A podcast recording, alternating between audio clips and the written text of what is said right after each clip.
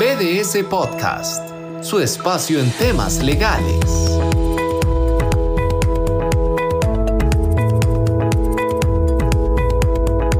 Gracias por acompañarnos a un nuevo episodio de BDS Podcast. El día de hoy vamos a conversar sobre derechos adquiridos y eh, también elementos esenciales del contrato de trabajo por la relación directa que tiene con, con el primer tema. Eh, les acompaña Oscar Corrales, socio de BDS. Adriana Quesada, abogada de BDS, gracias por acompañarnos. Y Daniela Chacón, abogada de BDS. Gracias por acompañarnos hoy. Para entrar en tema, todo el mundo habla de derechos adquiridos, todo el mundo da una definición, todo el mundo tiene cierta situación que considera como un derecho adquirido. Eh, creo que los tres en nuestra práctica profesional hemos escuchado un sinfín de temas que se alegan como derechos adquiridos. Ahora, eh, muchas personas siempre nos dicen es que los abogados hablan muy raro y yo eh, no les entiendo lo que dicen. ¿Cómo podemos definir qué son derechos adquiridos de una forma más sencilla? Dani. Gracias, don Oscar, por la consulta. Realmente esto es de lo que vamos a hablar hoy a lo largo del podcast. Vamos a comentarles un poco de qué tipos de derechos puede considerarse como adquiridos o que a lo largo del tiempo, ¿verdad? Pues la empresa ha otorgado, ha otorgado cierto beneficio y tiene esa duda, ¿verdad? ¿Es un derecho adquirido o no? ¿Y bajo qué circunstancias? Primero podemos mapear, ¿verdad?, una definición de tipo jurídica, como comentaba don Oscar, que en términos generales se refiere a una situación jurídica consolidada. ¿Qué dicen las autoridades más o menos de qué es una situación jurídica consolidada? Bueno, pues en reiteradas ocasiones hablan de beneficios, derechos que de manera continua y positiva, pues la empresa o, un acuerdo, ¿verdad?, privado saliéndonos del derecho de trabajo, se ha estado otorgando a lo largo del tiempo y genera un beneficio pues típicamente de, tipo patrimonial para la parte en este caso trabajadora y que por lo tanto eliminarlo verdad supondría un perjuicio en su, en su esfera económica o patrimonial. Ahora bien, no necesariamente todos los derechos adquiridos van a ser temas económicos o patrimoniales. Pensemos, por ejemplo, en una relación de trabajo, elementos esenciales como podría ser la jornada. Si una jornada de trabajo se ha mantenido a lo largo del tiempo y es más beneficiosa para, para, la persona trabajadora, pues por supuesto eliminarla o extenderla en perjuicio de la persona trabajadora podría suponer ahí sí un detrimento, un derecho adquirido que no es de tipo patrimonial, sino de tipo laboral. Entonces aquí a lo largo del podcast vamos a hacer referencia a una serie de derechos adquiridos que pueden ser tanto de tipo patrimonial como de tipo laboral de conformidad con los elementos que vamos a comentar a continuación. Vemos algunos ejemplos. ¿Qué puede ser un derecho adquirido? Bueno, un derecho adquirido podemos hablar de una política interna de la empresa en donde pues a lo largo del tiempo hemos otorgado, por ejemplo, más días de vacaciones, hemos otorgado, ¿verdad?, ciertas jornadas con una con menores a los límites legales, ¿verdad? Y que para los trabajadores sin duda alguna supone un beneficio, versus, ¿verdad? Como comentaba antes, eh, beneficios de tipo patrimonial, por ejemplo, que la empresa reconoce aumentos anuales de salarios o beneficios de, tipo económico, que por supuesto el trabajador ya estaba presupuestando en su eh, pues balance económico mensual, anual, diario, y que a su criterio pues ya suponen una situación jurídica consolidada que se traduce en esos términos a un derecho adquirido. Voy a generar polémica. Esto quiere decir que una empresa o una organización se amarra en el momento que otorga un beneficio y no lo puede modificar con el transcurso del tiempo. Y lo pregunto porque esto podría llevar en muchos casos a preferir no dar beneficios bajo el entendido que siempre los voy a tener que mantener. Excelente pregunta, don Oscar. Bueno, esto va a depender casi que en todos los casos de cómo lo pactemos, ¿verdad? Nosotros tenemos una serie de políticas internas en la empresa y, por ejemplo, decidimos otorgar más días de vacaciones. Pero yo como empresa pude pactar que no iba a ser regulado como vacaciones en términos legales, jurídicos del Código de Trabajo, sino que iba a otorgar, por ejemplo, eh, pues días libres que iban a tener que ser disfrutados en cierto plazo y que por lo tanto pues yo puedo perderlos de manera trimestral, anual, mensual, etc. Entonces ahí podemos ver eh, que depende mucho de cómo lo pacte yo. Si yo en la política interna eh, pude establecer de antemano como empresa que ese derecho, eh, o más bien ese beneficio, no iba a ser adquirido, sino que yo como empresa iba a tener la potestad de modificarlo, revocarlo, suspenderlo, pues ahí sí podemos pensar en ciertos beneficios que como empresa yo voy a poder eliminar, revocar o suspender en el transcurso del tiempo. Entonces, a pesar de que como empresa sí tenemos que tener cuidado en derechos adquiridos, ¿verdad? Que haya situaciones jurídicas consolidadas, eh, sí existe la posibilidad de otorgar beneficios y revocarlos o eliminarlos posteriormente. Siempre. O debo tomar algunas previsiones, algunas condiciones para poderlo hacer. Claro, pues en todos los casos voy a tener que haber documentado y notificado previamente cuáles son esas, esos lineamientos para el beneficio que voy a otorgar y para que yo como patrono me pueda cuidar eh, de que no estoy, no estoy eh, realizando una modificación en perjuicio de la persona trabajadora, sino que esa persona desde un inicio de la relación de trabajo o bien desde que se implementó determinada política, determinado beneficio, pues se conocía que estaba en la posibilidad de eliminarse. Pensemos, por ejemplo, también en el teletrabajo, ¿verdad? Muy conocido ahora eh, después de la pandemia en ocasiones, cuando el teletrabajo es otorgado como un beneficio, pues por supuesto, y como la ley lo permite, podrá ser revocado posteriormente. Entonces podemos pensar en una serie de beneficios que a nivel patronal, pues sin duda alguna podrán eliminarse siempre y cuando se haya establecido antemano que así podía realizarse. Qué buen tema ese. Anotemos teletrabajo y ahorita lo, lo retomamos. Eh, Adri, ¿cuáles son los elementos esenciales del contrato de trabajo? Y planteo la pregunta porque eh, muchas veces estos elementos esenciales se alegan como derechos adquiridos y, escuchamos al personal decir es que yo ya tengo un derecho a determinada situación eh, relacionada con, estos elementos. ¿Cuáles son eh, y cuáles son las implicaciones? De que una condición de la relación laboral se considere como un elemento esencial. Entendemos como un elemento esencial del contrato aquellas partes de ese contrato de trabajo, valga la redundancia, que no se pueden modificar de manera unilateral. Eh, tradicionalmente a nivel este, tanto administrativo como judicial se ha establecido que los elementos esenciales del contrato son la jornada, el salario y la jerarquía de los trabajadores. Y además, dentro de esos elementos que no podemos modificar eh, unilateralmente o de manera tan sencilla, se incluyen también los derechos adquiridos que hemos venido desarrollando. Eh, ¿Esto qué quiere decir? Quiere decir que si yo tengo una jornada pactada, un salario establecido, una jerarquía fijada por mi contrato de trabajo, mi patrono no lo podría venir a modificar eh, de manera unilateral, o sea, solo porque él tomó esa decisión de hacerlo.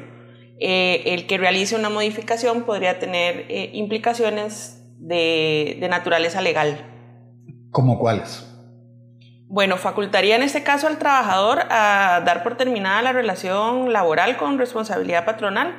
Eso quiere decir que aunque el trabajador sería el que está solicitando que la relación laboral se concluya, va a tener el derecho al pago no solo del aguinaldo y las vacaciones como derechos laborales que son, sino además del preaviso y la cesantía, toda vez que la terminación se está eh, realizando en virtud de un incumplimiento del patrono, que es modificar precisamente uno de los elementos esenciales del contrato.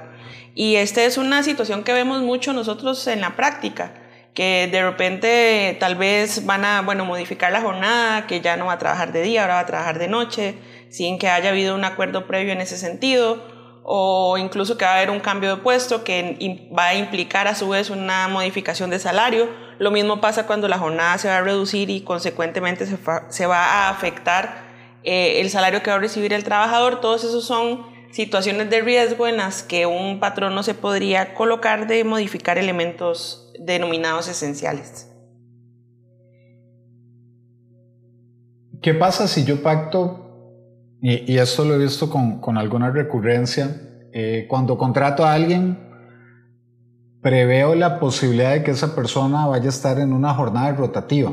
Eh, para efectos de los oyentes, jornada rotativa, aquella en que la persona puede elaborar determinado periodo en jornada diurna, determinado periodo en jornada mixta, determinado periodo en jornada nocturna, o bien un periodo en jornada eh, continua ordinaria, otro periodo en jornada acumulada ampliada, etc.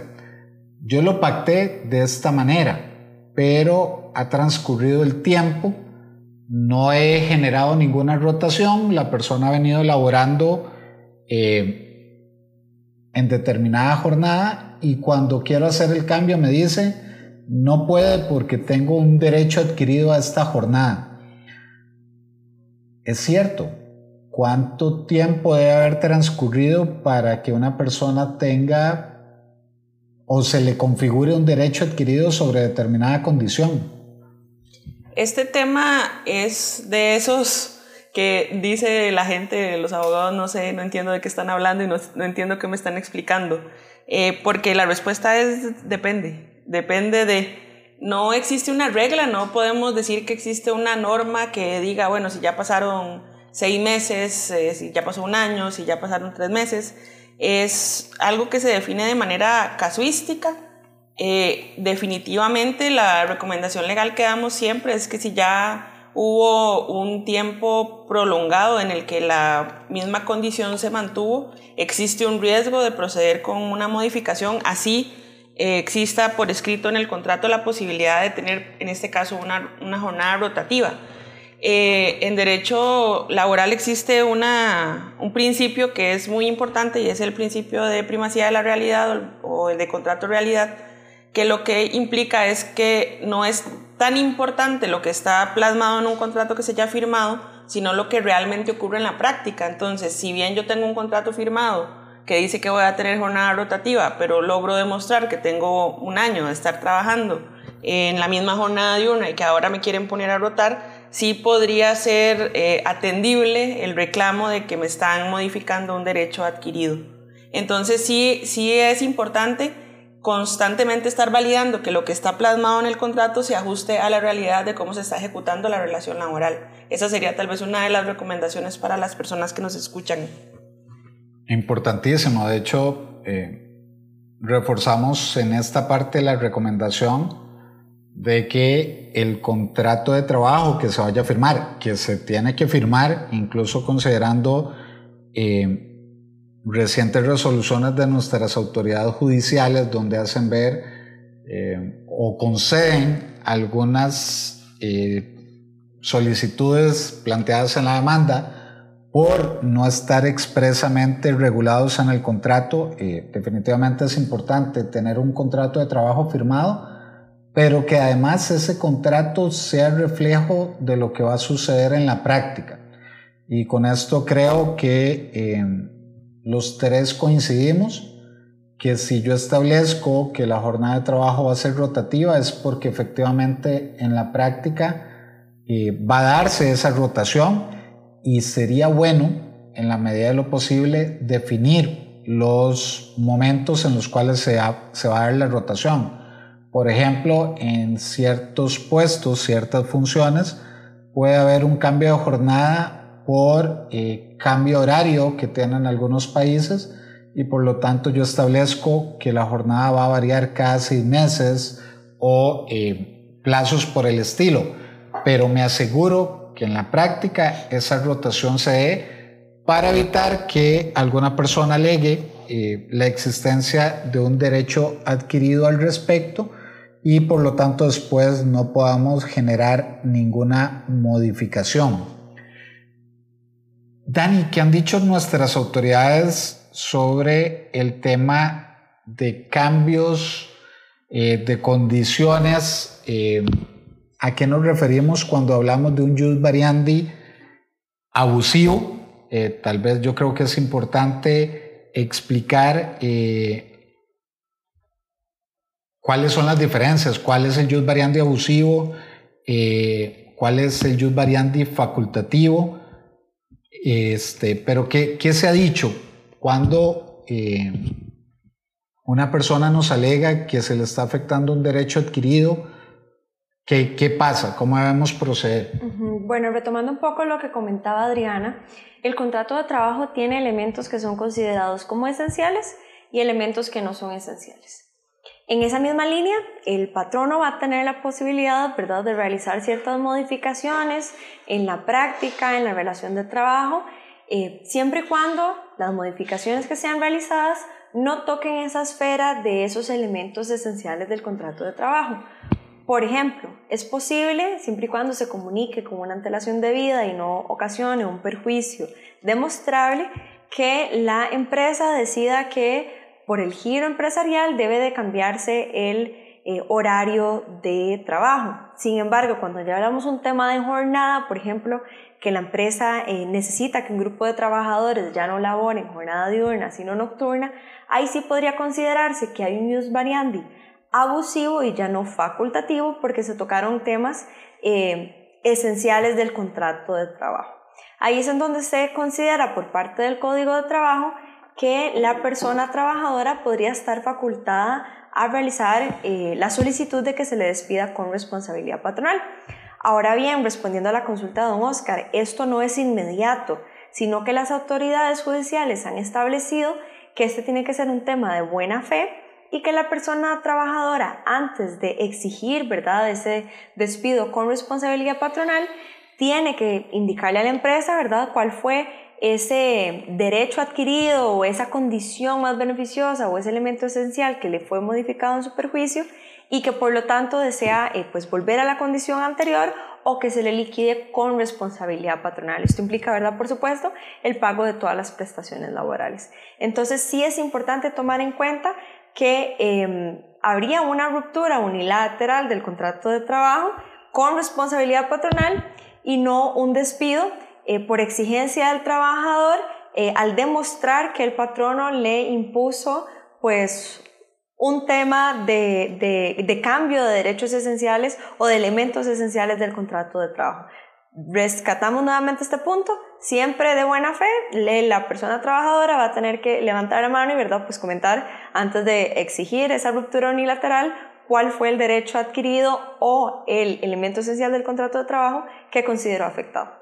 He visto con, con alguna recurrencia eh, situaciones, ni siquiera entremos a discutir en cuanto al fondo, si la persona lleva razón o no, pero he visto con alguna recurrencia que la parte trabajadora simplemente eh, comunica eh, la decisión de dar por finalizado el contrato con responsabilidad patronal, una ruptura unilateral del contrato, eh, por aspectos que, digamos, el, patrono ni siquiera tenía conocimiento eh, de que sucedían. Estoy entendiendo entonces que eso no estaría el patrono obligado a aceptarlo eh, porque no se le dio un espacio de, bajo el principio de buena fe para revisar y corregir. Claro, aquí de hecho es muy importante que entonces tomemos un espacio, ¿verdad? Eh, por supuesto que vemos el reclamo del trabajador, la carta, lo que sea que esté presentando.